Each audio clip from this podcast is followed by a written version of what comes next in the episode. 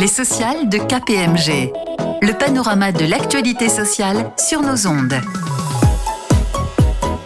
Bonjour à toutes, bonjour à tous. Nous sommes très heureux de vous retrouver après cette pause estivale pour cette nouvelle édition des Sociales de KPMG, le rendez-vous radiophonique spécialement dédié au droit social. Nous sommes le jeudi 8 septembre 2022 au micro, Olivier Mazy et Alban Eglinger. Bonjour Olivier. Bonjour Alban, bonjour à toutes et à tous. Nous espérons que vous avez passé un très bel été. Cette émission sera entièrement consacrée aujourd'hui aux nouveautés sociales apportées par le paquet législatif adopté cet été qui comprend à la fois des mesures pour la protection du pouvoir d'achat et la loi de finances rectificative 2022. Voilà, vous avez le programme de cette nouvelle édition des sociales, c'est parti. Le grand angle. Commençons donc par les nouveautés des lois pouvoir d'achat et de finances rectificatives. Votées le 16 août, ces deux lois ont pour objet la protection du pouvoir d'achat des Français. On y trouve de nombreuses mesures, notamment une revalorisation de certaines prestations sociales, des ajustements du prix de l'énergie, mais surtout, pour ce qui va nous intéresser aujourd'hui, de nombreux changements et simplifications en matière d'épargne salariale, de charges et cotisations sociales, de rémunération, etc. Ces lois étant définitivement adoptées et l'administration ayant pu se prononcer sur certains points, nous vous proposons aujourd'hui un tour d'horizon détaillé des mesures sociales contenues dans ces textes, même si des décrets d'application sont encore attendus. Évoquons tout de suite une disposition emblématique, la pérennisation de la prime exceptionnelle de pouvoir d'achat. Il faut au préalable noter, Olivier, que cette prime n'est absolument pas nouvelle dans son principe, ce qui en facilite sûrement l'approche. En effet, Alban, cette prime exceptionnelle de pouvoir d'achat, parfois appelée par son acronyme prime PEPA, ou plus souvent prime Macron, avait été mise en place en 2019 lors du mouvement des Gilets jaunes, afin de permettre aux employeurs de verser à leurs salariés une prime qui serait sous certaines conditions non imposable et exclue de l'assiette des cotisations et contributions sociales. Cette prime a été reconduite et modifiée à plusieurs reprises lors de la crise sanitaire, puis était arrivée en bout de course en mars 2022.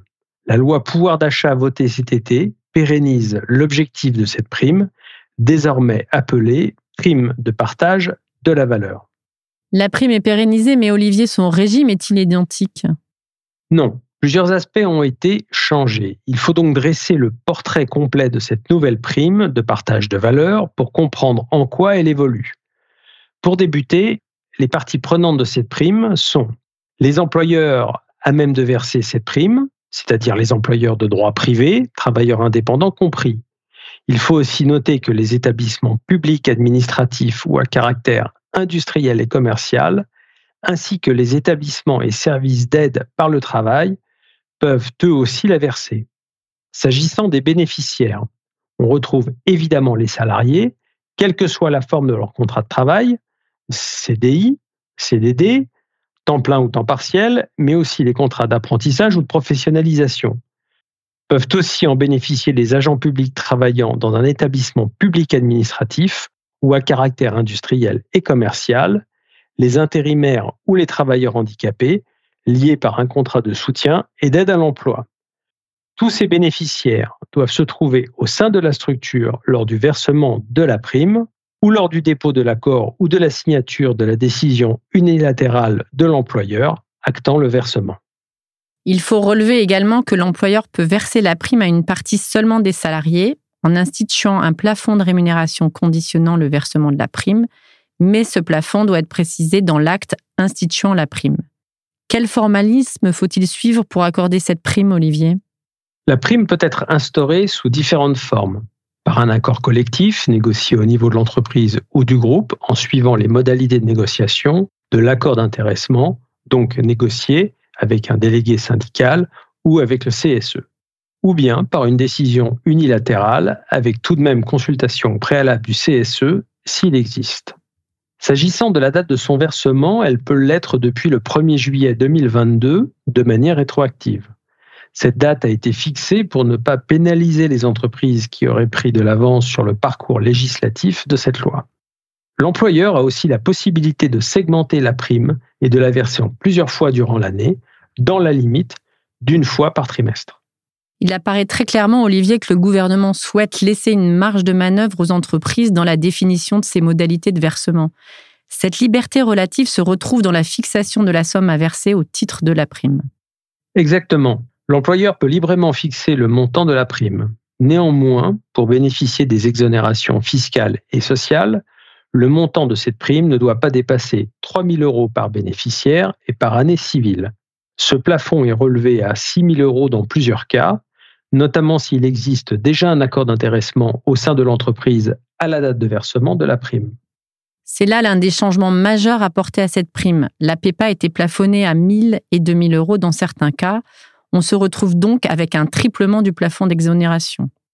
Oui, Alban. Néanmoins, l'employeur n'est pas dans l'obligation de verser ce plafond. Il peut librement décider d'un montant dès lors qu'il est inférieur.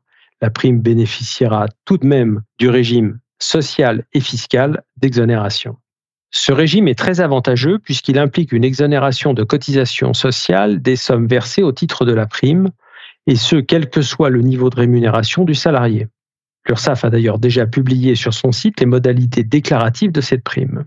Néanmoins, s'agissant du régime fiscal et de la CSG-CRDS, les exonérations applicables ne sont valables que pour les primes versées entre le 1er juillet 2022 et le 31 décembre 2023 à des salariés disposant d'une rémunération inférieure à trois fois la valeur annuelle du SMIC. Cela signifie qu'à partir du 1er janvier 2024, les sommes versées au titre de cette prime seront intégralement soumises à l'impôt sur le revenu et à la CSG-CRDS. Et pour finir sur la prime de valeur partagée, la loi précise que la prime est soumise au forfait social dans les conditions applicables à l'intéressement.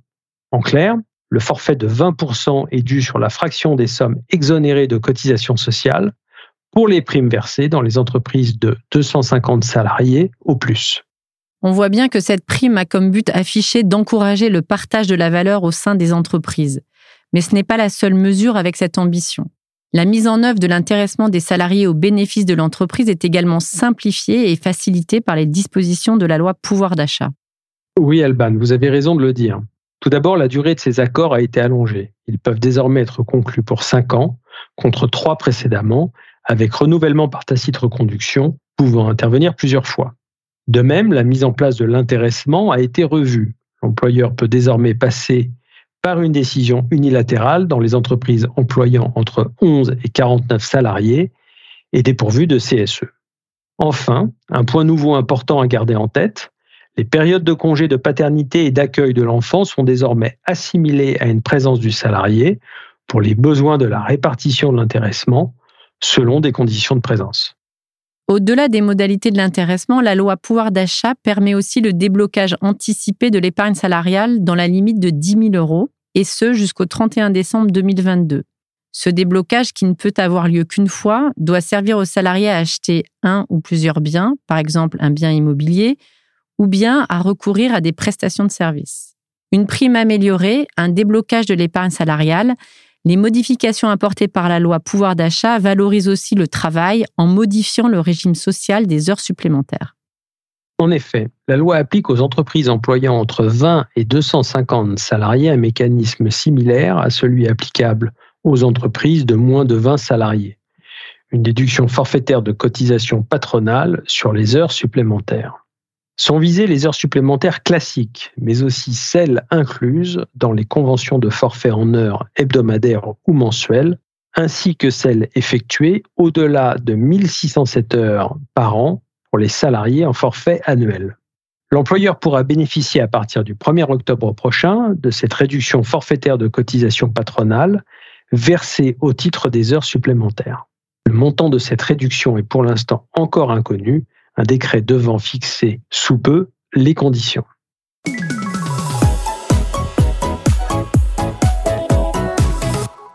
Toujours concernant le thème de la valorisation du travail, la loi de finances rectificative a instauré la possibilité pour les salariés de monétiser leurs jours de repos ou de RTT.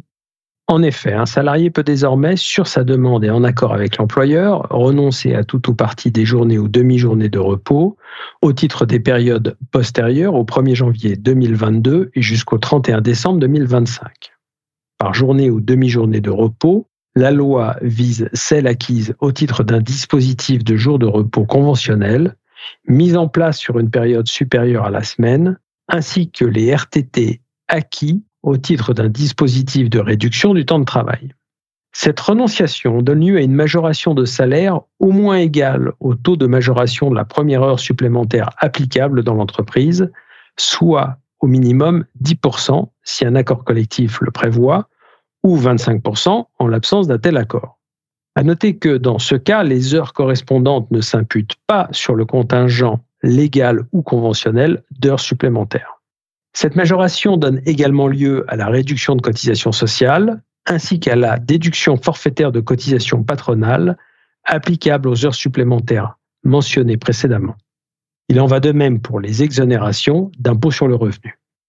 Dans le contexte actuel de forte hausse de l'énergie qui ampute le pouvoir d'achat des salariés contraints notamment d'utiliser leur véhicule pour aller travailler, la loi de finances rectificative pour 2022 prévoit plusieurs mesures impactant favorablement les dépenses des salariés dans le cadre de leur activité professionnelle. Nous pouvons mentionner en premier lieu un rehaussement de la limite d'exonération applicable à la part patronale des titres restaurants. On peut aussi signaler à nos auditeurs que les frais professionnels, les frais de repas remboursés par l'employeur peuvent l'être sur la base des dépenses réellement engagées ou selon les allocations forfaitaires. Oui, dans ce dernier cas, à Alban, les allocations sont automatiquement exonérées si elles demeurent en dessous des plafonds. La loi de finances rectificative augmente de 4% les plafonds de remboursement des frais professionnels versés par les employeurs à leurs salariés au titre de ces dépenses supplémentaires de nourriture qu'ils supportent lors de l'accomplissement de leur mission, et ce à compter du 1er septembre 2022. Toujours dans cette même ligne, cette loi élargit la prise en charge par l'employeur des frais de transport déboursés par les salariés. Effectivement, cela vise en premier lieu l'exonération de la prise en charge des frais de transport public. Ces frais sont socialement et fiscalement exonérés quand l'employeur prend en charge à hauteur de 50% les frais de transport des salariés qui se trouvent dans l'obligation de prendre les transports publics pour se rendre sur leur lieu de travail. La loi permet d'étendre cette exonération dans la limite d'une prise en charge à hauteur de 25% aux salariés qui n'ont que facultativement besoin de prendre ces transports publics pour se rendre sur leur lieu de travail. Il faut également dire à nos auditeurs que la loi autorise désormais le cumul de mesures en matière de transport.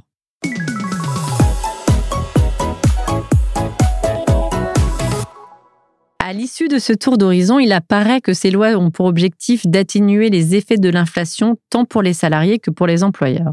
Certaines mesures sont pérennes, d'autres sont limitées dans le temps, à voir si elles seront reconduites.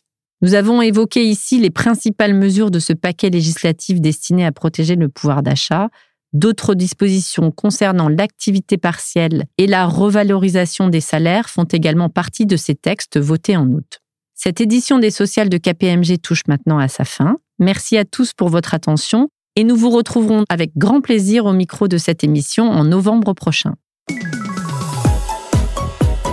Les sociales de KPMG. Une émission de Radio KPMG.